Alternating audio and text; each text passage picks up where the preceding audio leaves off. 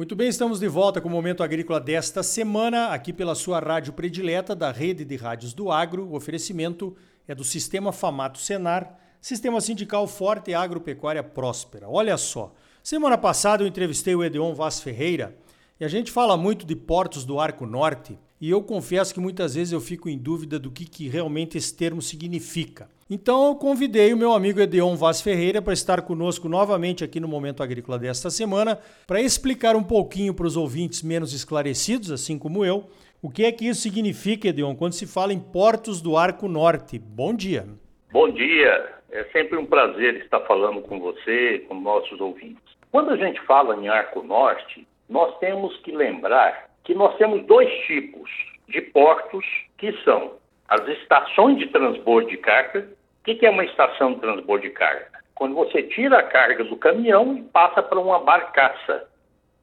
Por que o uso da barcaça? Porque não tem profundidade do rio naquele lugar, que a gente chama de calado, para acessar o navio. E aí nós temos uma grande concentração de estações de transbordo de carga em Porto Velho, que alimenta as barcaças do Rio Madeira, e em Miritituba, que alimentam pelo rio Tapajós, alimenta outros portos. Então vamos começar falando do Madeira. Então, Porto Velho, pelo rio Madeira, nós vamos aos portos, aí sim, onde atraca navio, em Itacoatiara, Santarém e Vila do Conde, em Barcarena, próximo de Belém. No caso de Miritituba, pela hidrovia do rio Tapajós e depois pelo rio Amazonas, ela dá acesso e alimenta os portos de Santarém, Santana no Amapá e Vila do Conde, em Barcarena, próximo de Belém. Então, esses são os portos alimentados por hidrovias. A hidrovia do Madeira e a hidrovia do Tapajós. Nós temos o porto de Itaqui, que é alimentado pela ferrovia, que é a Ferrovia Norte-Sul e a Ferrovia dos Carajás, e que é alimentado pela ferrovia e por rodovias. Esse é Itaqui. Depois nós temos um pouquinho, que é uma produção local ali do Sergipe, lá em Aracaju. Nós temos um volume maior de cargas que vai do oeste da Bahia para o porto de Cotegipe, fica em Aratu, próximo de Salvador, e temos Ilhéus, lá na Bahia. Então, assim, nós fechamos o chamado Arco Norte. Para se ter uma ideia, em 2012, nós escoávamos por esses portos, né, alguns ainda não existiam, como Vila do Conde, por exemplo, e nem Santana, 9 milhões e 400 mil toneladas de grãos, entre soja e milho. Em 2020, com todo esse crescimento que ocorreu, criando novos portos, como Santana, como Vila do Conde, ampliação de Vila do Conde, quer dizer, Vila do Conde nasceu e cresceu, hoje é um dos maiores portos do Brasil. Todo esse arco norte hoje, em 2020, ele embarcou 42 milhões e 500 mil toneladas. Então você vê a evolução que isso aí teve de 9,400 para 42,500. É uma evolução fantástica. Sim, né? quase cinco vezes então, mais, né? Exatamente. E nós estamos vendo um crescimento da ordem de 3 a 5 milhões de toneladas ao ano. É o que nós estamos estimando para frente. Fantástico, né? A gente desconhecia esse potencial até algum tempo atrás, né? Desconhecíamos esse potencial enorme dos portos. Agora me vem à cabeça uma pergunta aqui, Edeon. No caso lá do Golfo do México, né? O porto de New Orleans, é onde deságua lá o rio Mississippi, nós estivemos lá visitando, é, é um porto só e a estrutura toda praticamente está ali, né? É, e em relação a isso que acontece no Brasil, quais são as vantagens e as desvantagens de nós termos mais opções do que os americanos e por que isso, Edeon?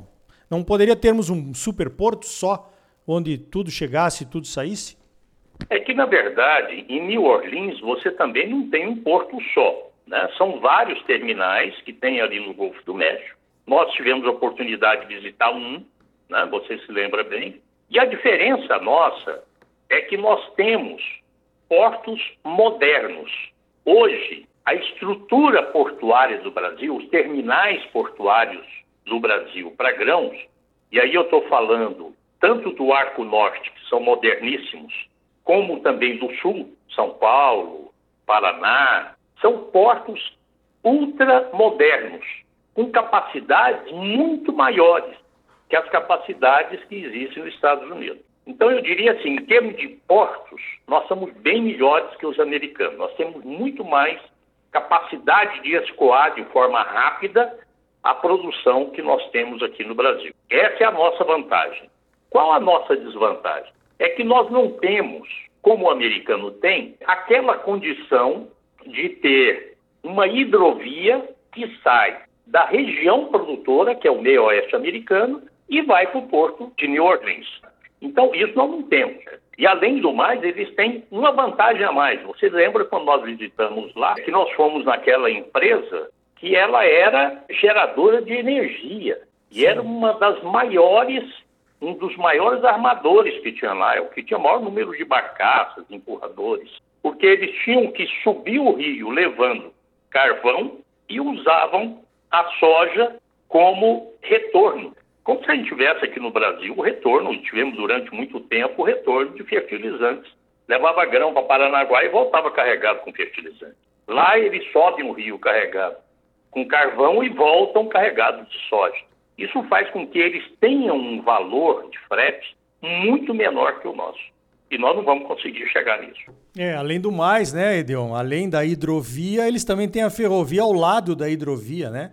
Porque são modais que competem em diferentes épocas do ano, quando o rio está muito baixo, quando precisa de uma, de uma velocidade maior para levar a carga, vão de trem. Quando não, quando tem, não tem tanta pressa assim, dá para levar a barcaça, então, até o, o porto de New Orleans aí, como você mencionou. Agora, Edion, e para os próximos anos, como será essa distribuição de cargas aí da nossa soja, do nosso milho, em relação aos portos do Arco Norte? Bom, nós estamos trabalhando junto ao Ministério da Infraestrutura para viabilizar a construção da Ferrogrão, que vai ligar Sinop a Miritituba. Com a construção da Ferrogrão, lá por volta de 2030, nós devemos estar escoando 50 milhões de toneladas por essa ferrovia. Né? Então, nós vamos ter que ter estrutura lá em Miritituba para receber essas 50 milhões de toneladas, assim como ter estrutura para receber essa produção em Santarém, Santana e Vila do Conde. Então, nós vamos ter um crescimento muito grande naquela região. Nós vamos ter também um crescimento significativo em Porto Velho porque hoje existe lá uma capacidade de transbordo de 14 milhões e meio de toneladas e eles estão fazendo 10 milhões e meio. Então eles têm um pouquinho mais de tranquilidade aí de anos para concluir isso. Mas eles podem e vão chegar a mais de 20 milhões de toneladas em 2030. Então eles vão ter que crescer também ali.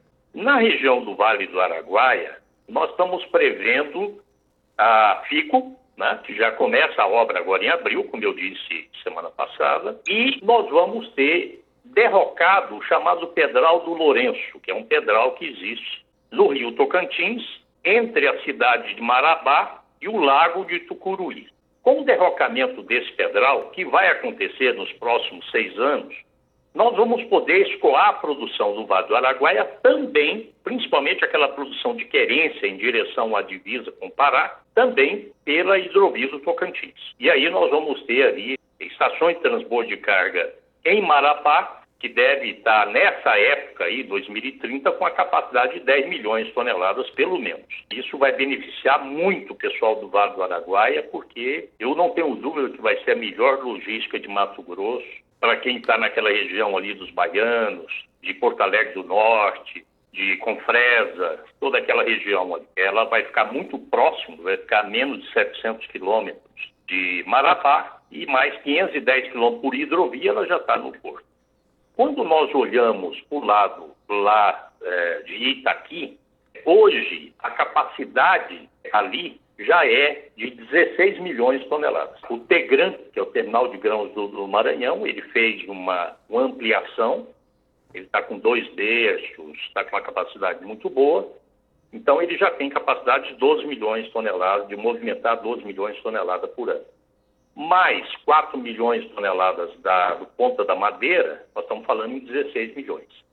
Existem mais dois projetos lá, um é, que é de uma chinesa chamado CCCC, são quatro Cs, que é chamado Porto de São Luís, que ele vai ter uma capacidade de 4 milhões de toneladas também, e tem o Porto de Alcântara. Esse Porto de Alcântara, que fica perto da base de Alcântara lá, é, ele vai ter uma capacidade de 5 milhões de toneladas. Então, mais aí uns 10 anos, já deve estar operando esses dois portos. E aí essa capacidade de 16, né, 16 mais 4, 20, mais 5, 25 milhões de toneladas de capacidade vai ter aquela, aquela região. Quando a gente fala na capacidade, é naquele momento, porque essa capacidade ela pode ser duplicada facilmente. Então, o arco norte, ele vai ser, sem dúvida, vai ter um, um, um escoamento maior do que o sul e o sudeste. Né? Então, é, eu não tenho dúvida, e quando nós começamos o movimento para a logística, em 2009, o volume que era escoado pelo arco norte era por volta de 7 milhões de toneladas. 2012 chegou a 9 milhões e 400, como eu falei, e já em 2020, 42 milhões e meio. Então, é, esse crescimento, ele vai continuar acontecendo. E nós vamos ter, em breve, uma capacidade portuária aí acima de 70 milhões de toneladas.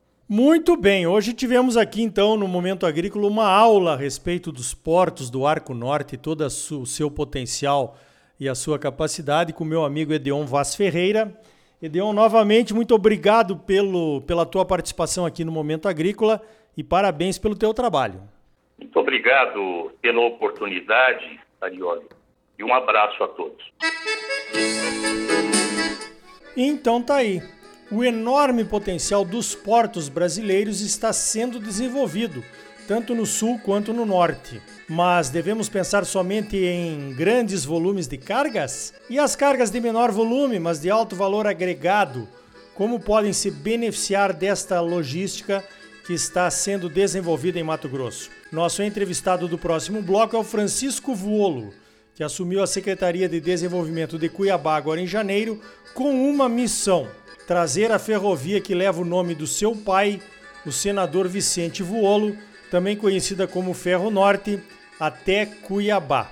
Sistema Famato Senar, mobilização total para garantir um agro cada vez mais forte em Mato Grosso. É bom para os produtores, mas é muito melhor para o nosso estado e para a nossa população. Não saia daí, voltamos em seguida com mais momento agrícola para você.